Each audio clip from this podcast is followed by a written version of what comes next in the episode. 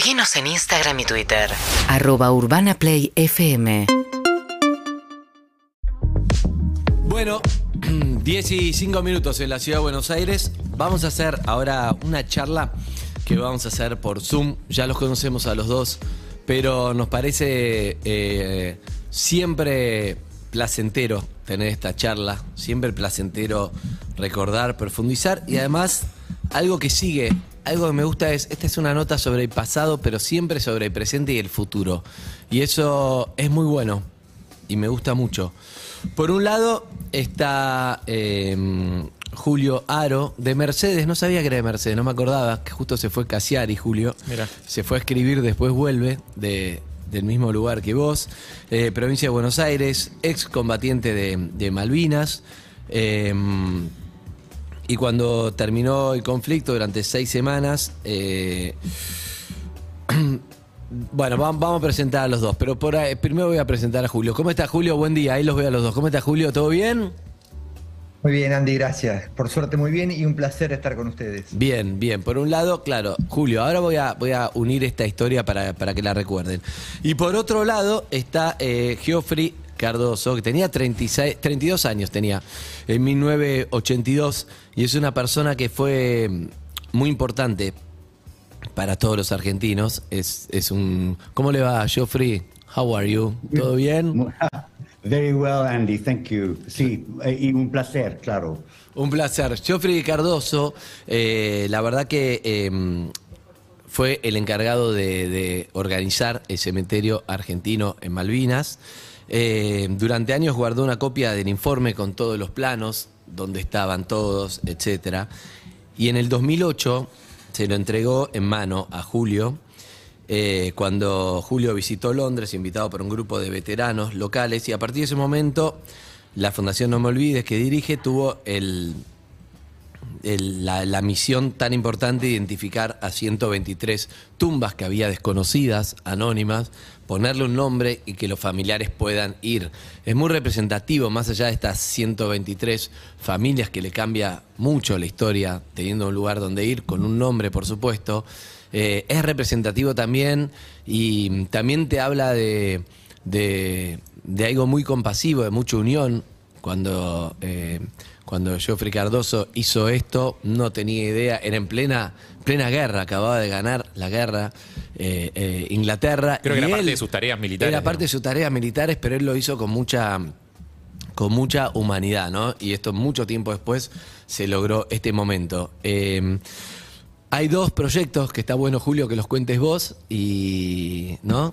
Uno es la nominación de, de- de Premio Nobel de la Paz y el otro el proyecto de Mar de Plata. Así que está bueno que lo cuentes y siempre está bueno repasar quién es para vos Geoffrey Cardoso, que está ahí, que lo estamos viendo, si lo están viendo por YouTube, por Twitch, por Caseta Voz. Bueno, Andy, primero que Jeffrey pasó a ser un día mi traductor, porque cuando lo conocí en Londres yo no hablo inglés. Gracias a Dios que yo no hablo inglés es que se pudo hacer esta unión, porque después de unas varias reuniones, él fue siempre nuestro traductor y, y cuenta que había un dolor muy grande en nuestro corazón y es que se anima a darnos esta documentación que no era secreta, que ya la tenía nuestro gobierno, pero nos entrega esa documentación porque vio que algo podíamos hacer con él. Así que Jeffrey, de pasar a ser nuestro traductor, después a pasar a ser parte de un grupo, después a pasar a ser parte de un equipo junto con la antropología forense, con la Cruz Roja, con los embajadores, y hoy Jeffrey es parte de mi familia, hoy es mi amigo de verdad. Cuando veo con qué amor y con qué cuidado protegió y cuidó a mis hermanos, a mis compañeros de turba, no tiene forma, no hay forma de no emocionarte. Cuando uno ve y es testigo de cómo esas madres lo agarran fuerte de las manos, lo miran fijamente a los ojos y le dicen, querido Jeffrey, esas fueron las últimas manos y los ojos que vieron a mi hijo. Te emociona ser testigo por esta postulación que tenemos, que ya lo ganamos al premio Nobel. Tenemos un premio que nos da mucha paz y que es muy noble, que es haber podido acompañar a todas las familias hasta la tumba donde descansa hoy su ser querido, ser protagonista de ver cómo esa mamá caminaba corva arrastrando los pies, sentada en la cruz de su hijo, escucharla hablar de todo el amor que le quedó, de que su papá había muerto, pero que era tío, y cuando vos pasabas por ahí se levantaban como podían, te abrazaban y te decían gracias hijo. Y después de tres horas de estar ahí, esa mamá, cuando se iba, se iba ya no arrastrando las piernas, se iba con la frente bien en alta, y en ese mapa de la vida, en esas arrugas divinas que tienen, había un cejo de felicidad. Mm. Y todo eso se lo debemos a Jeffrey, porque si no hubiera hecho el trabajo que hizo, los resultados hubieran sido totalmente distintos. Yo le quiero preguntar. un...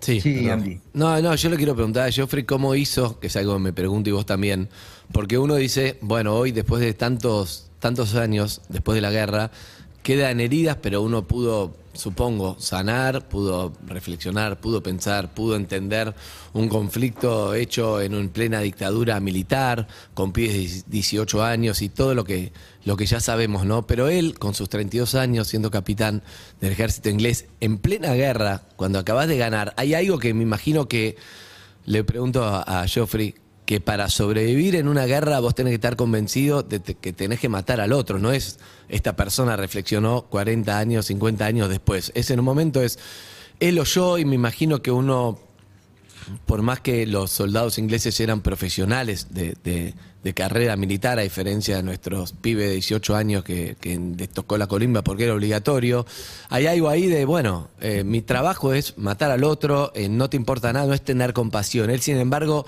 tuvo un montón de humanidad, compasión, eh, ponerse en lugar del otro, lo que puede llegar a pasar el día de mañana cuando cuidó a estos, estos cuerpos argentinos. Y eso a los 32 años en pleno conflicto tiene mucho más valor cuando yo lo pienso, porque habla de, de algo que él ya vio muchos años antes.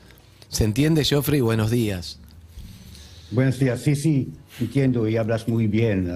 Lo que acaba de decir es exactamente la, la verdad. Yo he escuchado ah, hace dos, tres minutos a alguien hablando por detrás de tú, cuando ah, hablamos de esta tarea. ah, alguien ha dicho, sí, fue una tarea militar. Claro que sí, pero fue una tarea humanitaria. Y este es muy importante.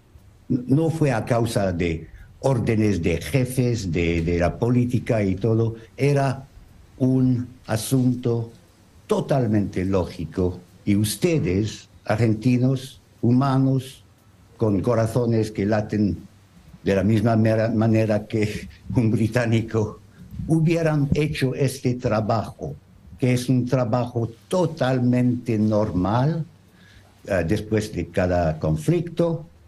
Y hay en esta imagen la, la madre, y Julio acaba de hablar de las madres, y también este premio. eh, es un mensaje, la, la nominación es todo lo que tenemos ahora y para el futuro también, la nominación, pero es un mensaje enorme. Y cuando hablamos de dos soldados tontos, Julio, Jeffrey, pues el equipo es mucho, mucho más grande que estos dos soldados. Ustedes, periodistas, la prensa, los medios, han, ha- hacen parte de este equipo. Ustedes han hecho un trabajo enorme para difundir el mensaje a, a todo el pueblo en su país. Hay, hay familias que nunca sabían que, que había un proyecto de identi- identificación, que viven en los Andes, en pequeños pueblos. Y, y cuando han escuchado su mensaje, la de, de ustedes, con sus micrófonos, los mismos que ustedes tienen delante de sus bocas ahora. Ellos, ellas, estas madres han escuchado este mensaje tan importante y a causa de este han dado su, su ADN. Jeffrey, Y, sí, ¿qué se siente devolverle el nombre, el nombre. el nombre a... No sé, como decía Julio, ¿no? Has visto una madre que 40 años después, ya grande, mucho mayor, esa madre puede finalmente encontrarse con el nombre de la tumba de su hijo y vos sos el responsable y el que lo viste. ¿Qué se siente ese momento? Fue claramente muy fuerte. Yo había perdido mi madre hace algunos años y estas madres por todo lado en su país son mis madres ahora. Entonces ver una persona, una mujer, ah, abrazándome, me dando un beso, el mismo que, mi madre, este psicológicamente es muy importante. Yo no tengo síndrome postraumático, yo estoy un chaval normal, pero um, tenemos pues, todos nuestros problemas, claro. Yo me encargo aquí en Francia de 850 chicos, pibes que tienen problemas psicológicos. Nosotros tenemos los, los los, los, nuestros, ¿no? Pero para mí, e, e, esta madre abrazándome, yo podía ver lágrimas en sus ojos y e, ella mirando en mis ojos, diciéndome, tus ojos fueron los últimos que vieron mi, mi pequeño hijo, pequeño. Um, y para mí, yo podía ver estas lágrimas y, yo tomé un panuelo de mi bolsillo para secarlos y podía ver una sonrisa en sus ojos. Ah, una sonrisa no de fiesta, pero mucho más de, de una alegría muy profunda, un alivio enorme, ¿no? Que había esperado 36, 37 años para no saber el nombre, porque e, ella sabía siempre el nombre. Um, pero para ella ver el lugar, tocar con su mano la tumba. Y hay fotografías de esta primera visita de las los familiares en el cementerio. Todos, todos tocan con sus manos Ah, la, tumba, la cruz. Se sienten cerca de, de sus hijos, hablan con sus hijos, les dan las últimas noticias de la familia. Tu hermana, chico, Luigi, sabes que hay dos pequeños ah, primos ahora también y suegros. E, es increíble. Este fue un milagro, Andy. Estamos hablando con Jeffrey Cardoso y con Julio Aro, que están ahí, ¿no? Por Zoom, los dos los vemos a los dos, uno del lado del otro, uno está en Mar de Plata, el otro está en, el Reino Unido. Y es increíble la tecnología lo que puede hacer, ¿no? Pero cuando se juntaron hicieron algo fuerte. Recordemos que está nominado, apoyan esa nominación, igual que todos nosotros, de Jeffrey, Premio Nobel de la Paz, porque ¿qué sería ganar un Premio Nobel de la Paz si no lo que hizo ¿no? Este, Jeffrey Cardoso. Pero bueno, no importa después si se da o no se da, no le quita en nada el mérito y, todo lo que se logró. Harry, ¿qué quieres preguntar? No, yo le, quería decir a, a Joffrey, eh, yo soy el que dijo antes lo de la tarea militar, eh, y, me parece interesante igual marcar esa diferencia, porque mm, esto, corregime si me, si me equivoco, si lo digo mal, pero en la institución militar hay muchas veces una, una intención, creo que yo deliberada, de correr al individuo y de pensar en el grupo, en, el grupo, en el batallón, eh, por eso los uniformes, por eso los rangos, como que no importa tanto Joffrey Cardoso, importa capitán de tal ejército, de tal, no sé. Eh, y, me interesa que, que de todas formas cuando escuchás historias de gente que estuvo en guerras, siempre ves el esfuerzo por tratar de recuperar lo individual, de, qué es lo que te emociona, la carta de tu familia, llegó el mensaje de no sé quién, eh, encontramos tal cosa, el día distinto en el que comimos algo más rico y lo recordamos, eh, hacerte amigos. Em, por eso te quería preguntar a los dos en realidad, eh, ¿desde qué lugares conectan ustedes con lo humano? Porque sin esa conexión ya vimos que si depende de los gobiernos no, no, ¿Hablas durante la guerra o después? Sí, durante la guerra, después de la guerra, o sea, siendo soldados, digo, ¿qué lugar eh, dentro de esos dos soldados que fueron ustedes distintos, obviamente, eh, eh, está lo humano? Porque sin lo humano no, no hacemos nada, porque vos dijiste, eh, Julio, que, la, que el gobierno tenía la información. El gobierno argentino tenía esa información y no la usó. Digo, dependió de las personas esto. Sin duda, sin duda. Y, mira, también hablaron antes de un montón de palabras para que puedan escribir. Eh, la palabra arma, cuando vos como los cocineros modificás una letra, que no es que la cambiás, la cambiás de lugar, queda en amar. Todas las cosas que uno hace amando, con amor al prójimo, nunca pueden fallar. ¿Estás en una guerra, tenés frío, tenés hambre? Por supuesto que sí. ¿Sabes lo que nos calentaba y nos abrigaba y nos llenaba la panza más de una vez?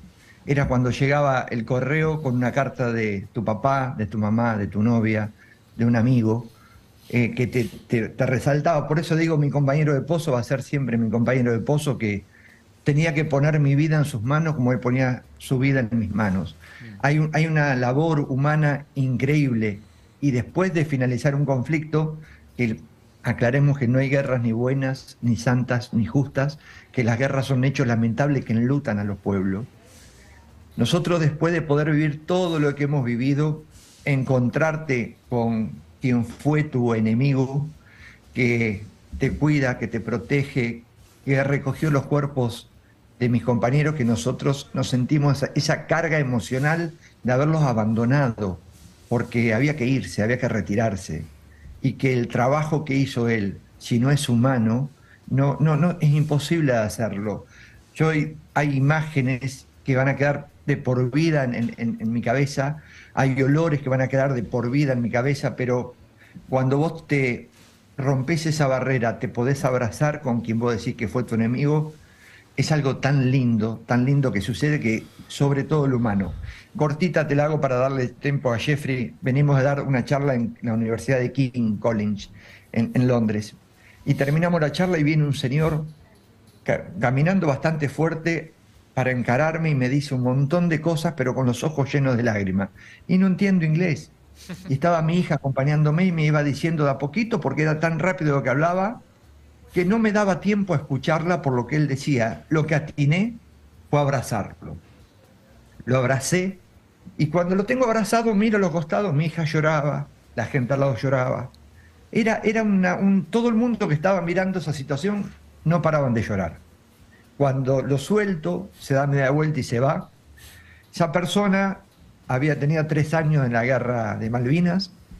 Eh, su papá peleó en la guerra de Malvinas, quería ser médico, pero fue paracaidista. Muere en el conflicto de Malvinas. Vivió en, las islas hasta el, 2016, hasta el 2014.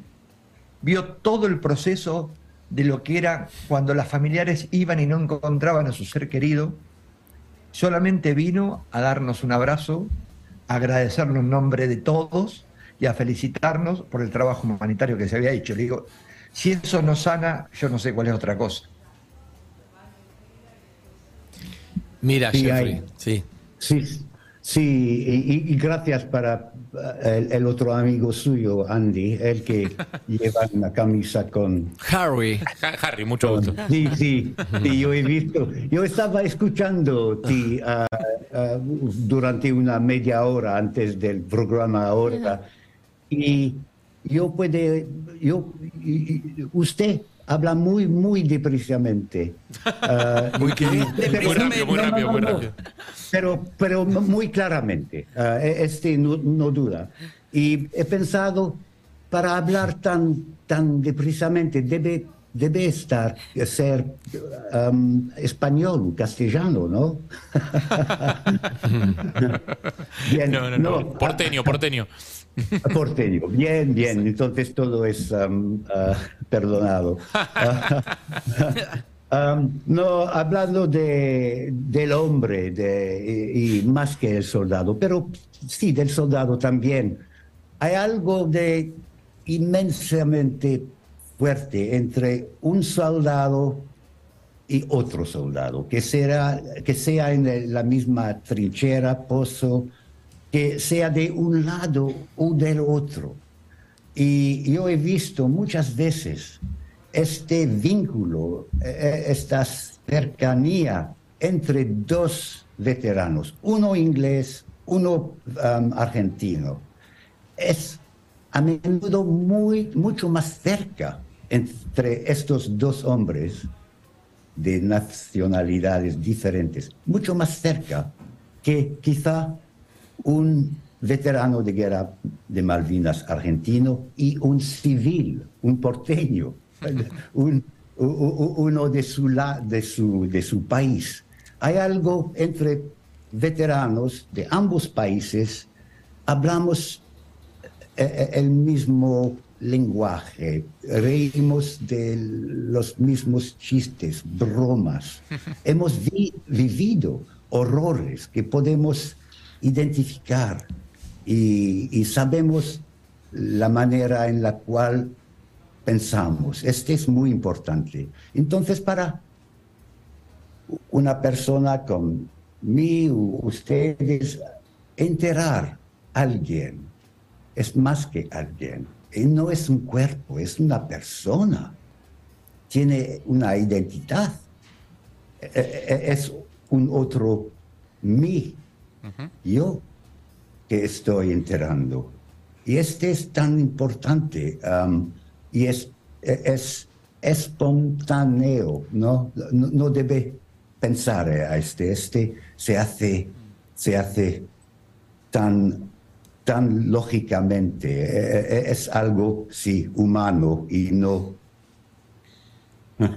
Estamos hablando de Jeffrey Cardoso y con Julio Aro, ¿eh? este, dos excombatientes de, de Malvinas, cada uno desde su lugar, y toda esta charla sobre eso. Mañana, no, el domingo es 2 de abril, un poco en este marco estamos hablando. Sí, Sofía. Mm. yo te quería preguntar, em, vos hace un rato hablabas de, bueno, de tu trabajo, ser militar, te tocó vivir la guerra eh, yendo a trabajar a, a Malvinas, y vos la viviste desde ese lado primero, y después ese lado y ese trabajo humanitario que tuviste muy vinculado a, los argentinos. En definitiva y con todo este condimento, con que sea tu trabajo, que de repente haya, entre comillas obviamente, ¿no? Eh, hayan triunfado, hayan ganado esa guerra. Y después todo lo que conociste con cada historia y el lado humano. ¿Qué es para vos la guerra y qué fue en particular Malvinas? Pues Julio ha dicho algo de importante, que no hay guerra justa, santa, o todo este, lo, lo, muchas veces y tiene razón. Hay otra cosa en mi manera de pensar. Yo estoy soldado de, de, de trabajo, de profesional, ¿no? Y para mí, ¿por qué, ¿por qué ir en una vocación? Porque es una vocación, un trabajo de este tipo, militar nunca he dicho que yo estoy militar, yo estoy soldado. Hay algo de militar que yo no quiero mucho. Un soldado, yo estoy soldado. Hay otros soldados, los verdaderos, con una mayúscula S. Yo estoy siempre solamente un oficial.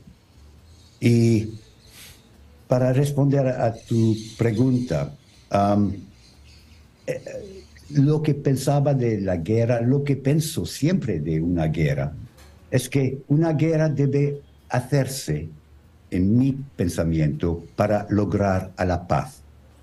No hay guerra justa sin hacerla con el pensamiento que logramos la paz.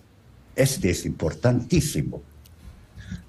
Entonces, esta es mi vista de, la guerra. Um, debemos ir a la guerra para lograr uh, el resultado de paz. Paz. Uh, la, uh, y también la, um, la, el cuidado de, la vida. Mm. Y quizás este es necesario matar algunas vidas para el más grande ah, resultado de salvar mucho más vidas. Este es siempre la ecuación tan difícil. Pero este es mi, Y para un, soldado, yo, yo, no estaba en la guerra. Ah, yo llegué después de- de- del- fin del conflicto en las islas.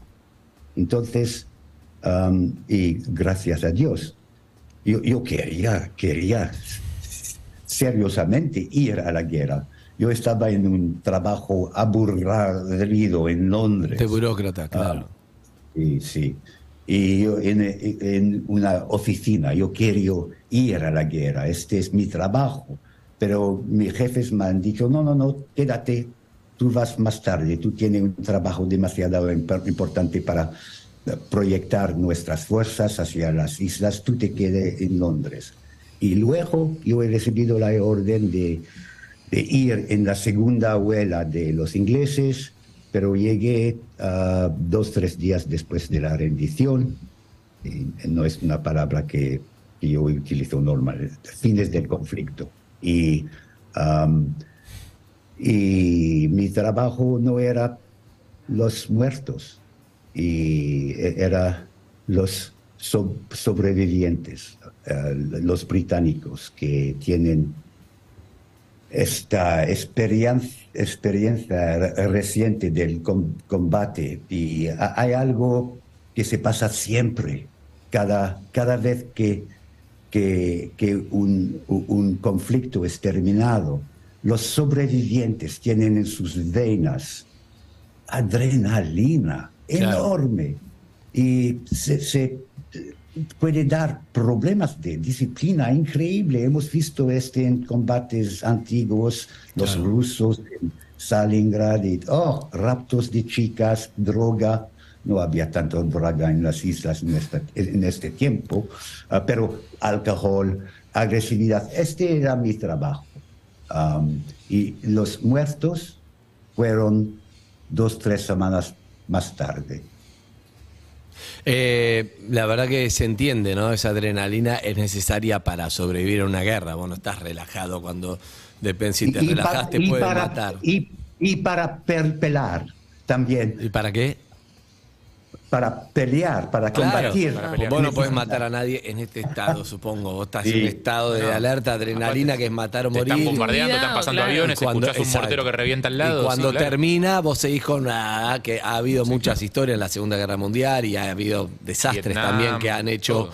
este, ganadores de guerra, como los rusos cuando fueron pasando por determinados lugares en la Segunda Guerra Mundial, etcétera.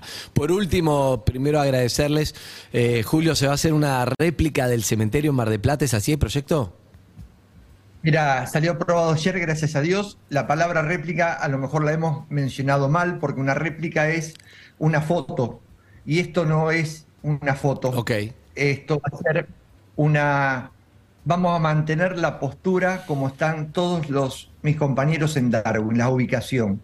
Pero en vez de haber cruces, por eso no es una réplica, va a haber plantas. Qué lindo. Todas las plantas de la misma especie. ¿Con los nombres? lo que- con los nombres de cada uno. y además hasta el momento hay más de 40.000 chicos anotados en diferentes colegios que son los que van a ir a plantarlo, a regarlo, a cuidarlo, a podarlo. Y el día que se inaugure abrir esa placa con el nombre del árbol del, del héroe que corresponde, con su código QR para saber no solamente cómo murió, sino también cómo vivió y que cada colegio tenga la responsabilidad, por eso va a estar en la currícula educativa, de todos los años, todos los quintos años, pasar cada 15 días a ver cómo están, a cuidarlo y a protegerlo. La sociedad de fomento, los jardines de infantes, todo el mundo va a padrinar a uno de los árboles. Así que estamos felices porque de esa manera nos permite morirnos en paz, porque sabemos que la causa jamás va a morir, porque si no que van a estar ahí con esos chicos, con esos árboles dando vida, generando vida. Y es una forma, como decimos también, no los enterramos, lo estamos sembrando. Me encanta. Y qué lindo, qué importante esta charla, ¿no? Cuánta, cuánta historia en estas dos personas que, que se encontraron mucho tiempo después, que compartieron eso. A mí me encanta, me encanta hablar con ustedes y me gusta que se sigan haciendo cosas y me parece siempre importante y es una forma también de que los chicos conozcan el conflicto, los que no, que entiendan un poco más, que, que escuchen en primera persona. de- de- Que no quede de como un capítulo esto. aburrido de un libro de historia, que se hable como algo que ya pasó hace mucho tiempo. Exacto. No, no es eso. Julio, si un ejercicio imaginario le pregunto a los dos, la última. Te- es- podés volver a 1982, pero con la, con la mentalidad y con la madurez de este, de este Julio de hoy, este hombre, ex veterano, pero volvés al lugar. ¿Qué haces? Tengo 12 viajes a las islas. Siempre fui a buscar a ese Julio que fue en el 82, porque el que regresó no fue el mismo. Y nunca en esos viajes lo Wow. pude traer. Siempre traes de a poquito.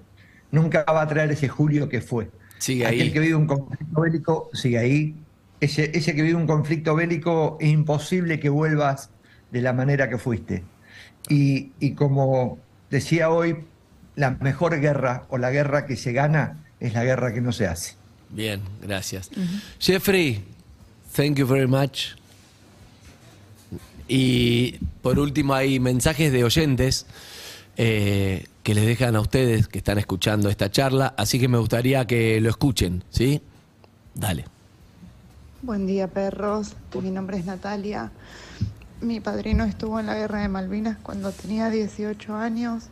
Él volvió de la guerra y en el 92 eh, se quitó la vida porque, bueno, no pudo resistir ese posguerra, ¿no?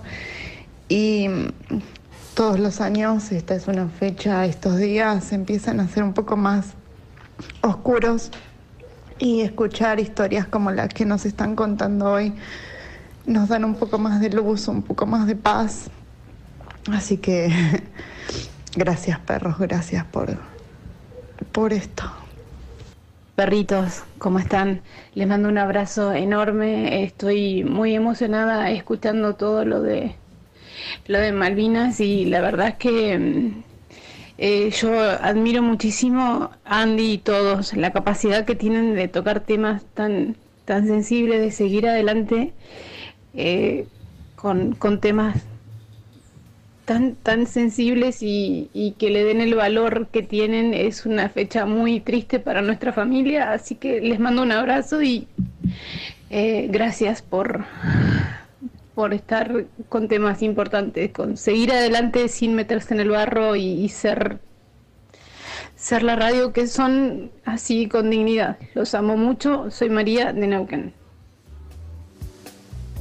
María de Neuquén, muy lejos de donde estoy ahora, pero tan, tan cerca de mi corazón.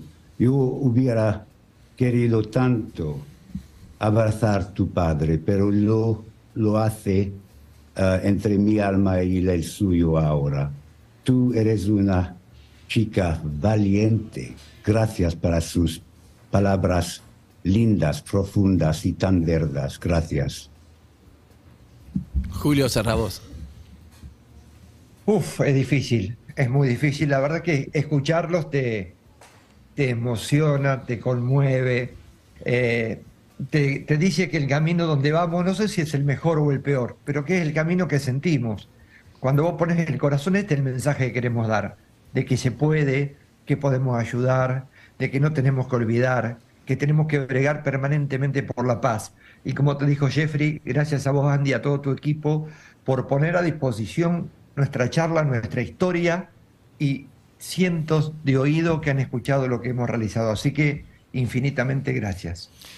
Un beso a los dos. Estábamos pensando qué, tema poner. Voy a hacer un cambio, Zuka. Voy a hacer un cambio. Lo voy a, lo voy a blanquear. Porque mm, hay, hay temas de, de Malvinas, por supuesto. Está el de Ale Lerner, eh, está el de Ciro, está, hay un montón de, canciones de, Malvinas. Pero el otro día me pasó algo que eh, Elena escuchó en el colegio los chicos de séptimo cantaban, en primer grado está, ¿no? cantaban eh, el, el País de la Libertad de Giesco Ah. en el acto del 24 de, de Mira, marzo. mira. Y me parece que ahí está la clave de todo, ¿no? Como decía Julio, este conflicto no debería haberse producido. Y a veces es difícil explicarle, a mí por lo menos me costó, a los ingleses que es un conflicto generado por una dictadura militar, por un gobierno que nadie eligió, sino un gobierno que robó el, el poder y desde ahí quiso también perpetrarse por ahí con la, la gesta de Malvinas, ¿no? Eh, el cual no le quita ningún drama, ningún heroísmo a los chicos, pero sí a, a, a que, a, la, a la misión de dónde salió. A la ¿no? guerra como gesto político. A la ge- exacto. Así que un poco, a pesar de que siempre vivimos momentos duros, nunca hay que dejar de pensar que estamos en democracia, es lo mejor que nos puede pasar y que, que estas dos personas que están ahí al aire eh, en otra etapa están pensando en la paz, en algo lindo, en recordar y nos parece súper importante. Ojalá que, ojalá que salga esto de los árboles, me parece hermoso en Mar de Plata. Ojalá que Jeffrey gane el Premio Nobel de la Paz, sería un placer. Y cuando estén por Buenos Aires, los esperamos a los dos para darle un abrazo personalmente. Gracias. Gracias Jeffrey, thank you Julio. Gracias, Andy y todo el equipo. Ustedes tienen un estudio formidable porque yo he escuchado desde hace una, una hora. Hay una felicidad, una alegría en su estudio, pero cuando hablas de cosas importantes hay algo de muy especial. Gracias. Es verdad, pero no deja de haber alegría hablando con ustedes dos, aunque los temas son difíciles, es una alegría que, que este soldado inglés y el argentino estén con estos proyectos. Gracias. Tiene, tiene que venir a conocer el estudio. ahora. Y Sí. venía a conocer el estudio, sí. Hoy, hoy escuché una hora, Eve. Justo te escuchó hoy. No es un buen día, pero no sabemos qué le habrá quedado de la hora que escuchó, pero lo van a poder escuchar. Le vamos a mandar el cuento de Cassiari de Mercedes, igual claro. que Julio, con todo lo todo que el habló. programa. Sí. Jeffrey, quédate escuchando todo el programa, Claro. eh, que viene un montón, hay más invitados, más cosas, ¿ok? Tenemos nuestros momentos, pero con alegría siempre. Chao, Jeffrey, gracias. Chao, Julito, un abrazo grande. Bye, Gracias, bye. Andy. Abrazo. Para abrazo ustedes grande. este tema de, de Gieco en el país de la libertad.